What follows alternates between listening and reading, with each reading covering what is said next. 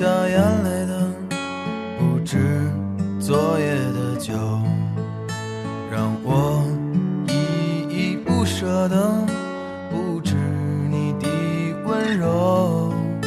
一路还要走多久？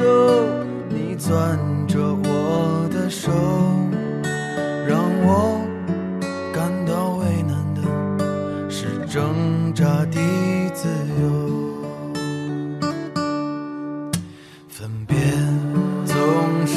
九月。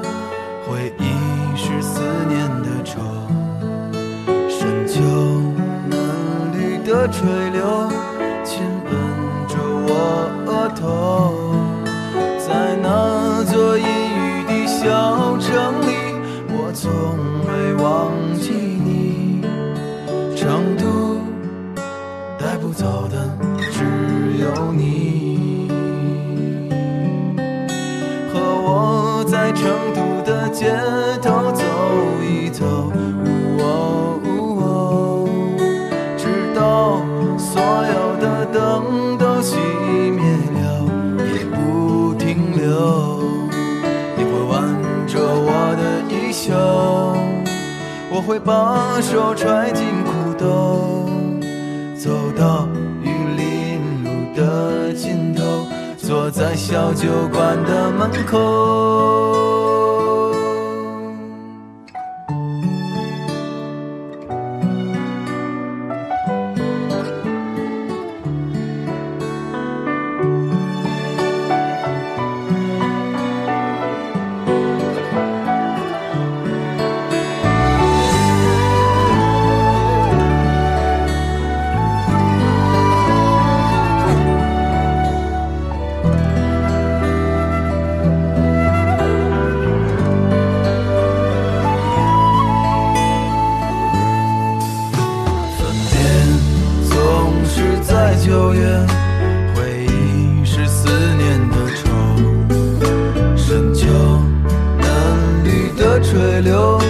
to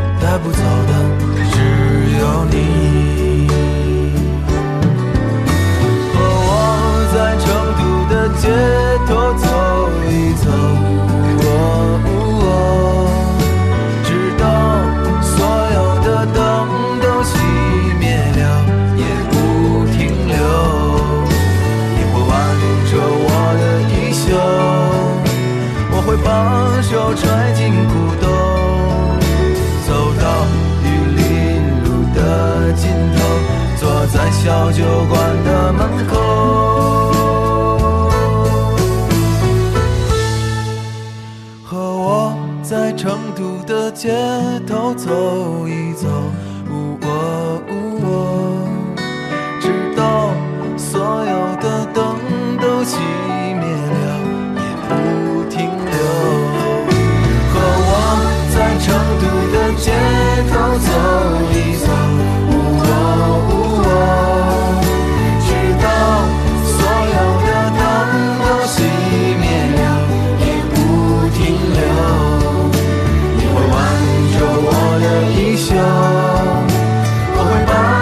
穿进古董。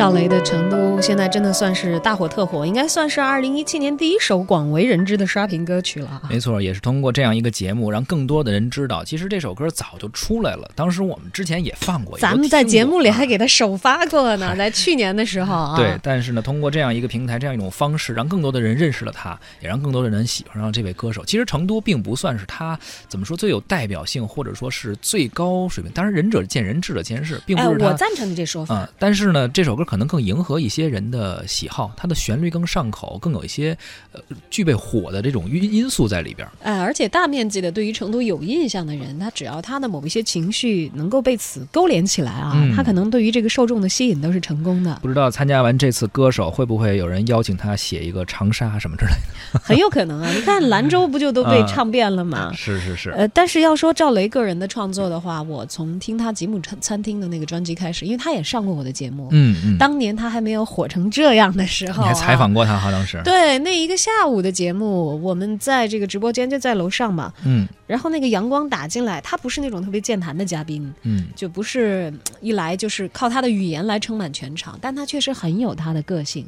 是在哪儿？他不是各色那种个性，他就特别腼腆，就是一个男孩话儿啊。很不爱说话，就是按照道理说，一般可能主播遇到不太爱说话的嘉宾会有一点头疼。很痛苦啊，他不让我痛什么之类的，对，我告诉你为什么不痛苦，嗯因为他也很善良。呃，到了现场的时候，他带了一把吉他，啊，然后他上节目之前先跟我说说，其实我不是很会说话。我说没关系，嗯啊、那个你可以愿意说什么说什么。他说那那我还是唱歌吧。我说行。哦，呃所以我们有一些简单的交谈，然后剩下的空间都是他很自如的用他的音乐来填满的。是用吉他和歌声哈，对这是最好的表达。就是你你看到一个他可能跟陌生人打交道有点拘谨的少年，但是你像那种下午阳光又斜斜的照进来，然后你也可以不用很紧张的去想跟他要聊什么，怎样才不冷场不尴尬，然后他就很安静的坐在你的对面，弹着吉他，很认真的唱。啊，也没有说是挑啊、耍大牌呀、啊，你们这嗯话筒不行啊，这样出去毁了我的这个 音乐啊，说话的话筒效果不好，一点儿这些都没有。看来你是之前遇到过这样的歌手，这回头再聊啊。呃，对对对对对，回头大家想听的话有很多啊。嗯张磊他就自己也很享受的，嗯就抱着他嗯的吉他就开始唱起来了。他没有把这当做是一次专访或者是一次推广，就是当做一个下午想来这儿唱唱歌，用自己的音乐和自己的听众、听者去进行一个交流。其实挺舒服的，嗯那期节目我也很舒服。你看说话也少，还听歌了哈。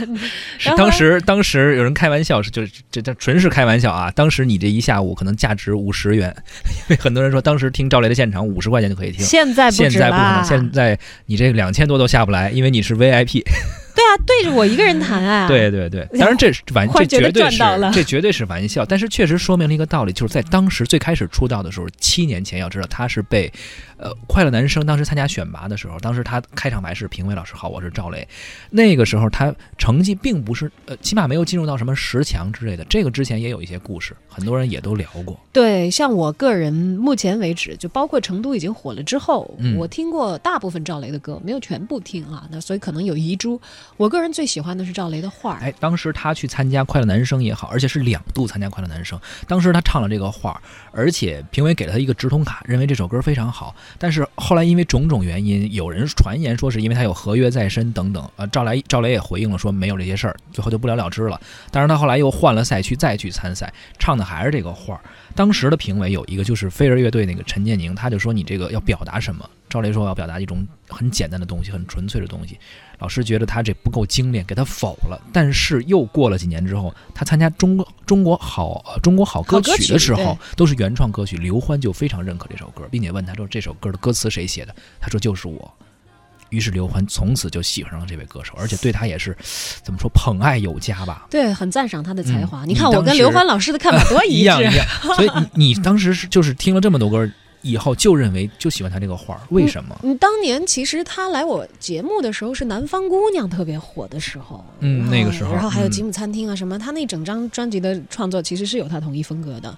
呃，《南方姑娘》当时那会儿唱的还差不多就是我的年纪，我的状态，啊，哎，我就觉得唱的是你吗？你自己听了有共鸣？当然不是我，我就觉得可能因为这个原因啊，我觉得哦，那可能是在就是我眼前的这个少年他的眼中，他所看到他一个北北方人，一个北京人眼中的南方姑娘。对，而且嗯看到的某一位南方的姑娘，啊就是给她的印象。我个人特别的喜欢画，就我觉得得他如果因为现在有很多人会把这种民谣歌手比作音乐的诗人嘛啊，嗯，这个画就是他一个很很单纯的男孩子，他脑海里的画面，他希望的生活。最纯粹的。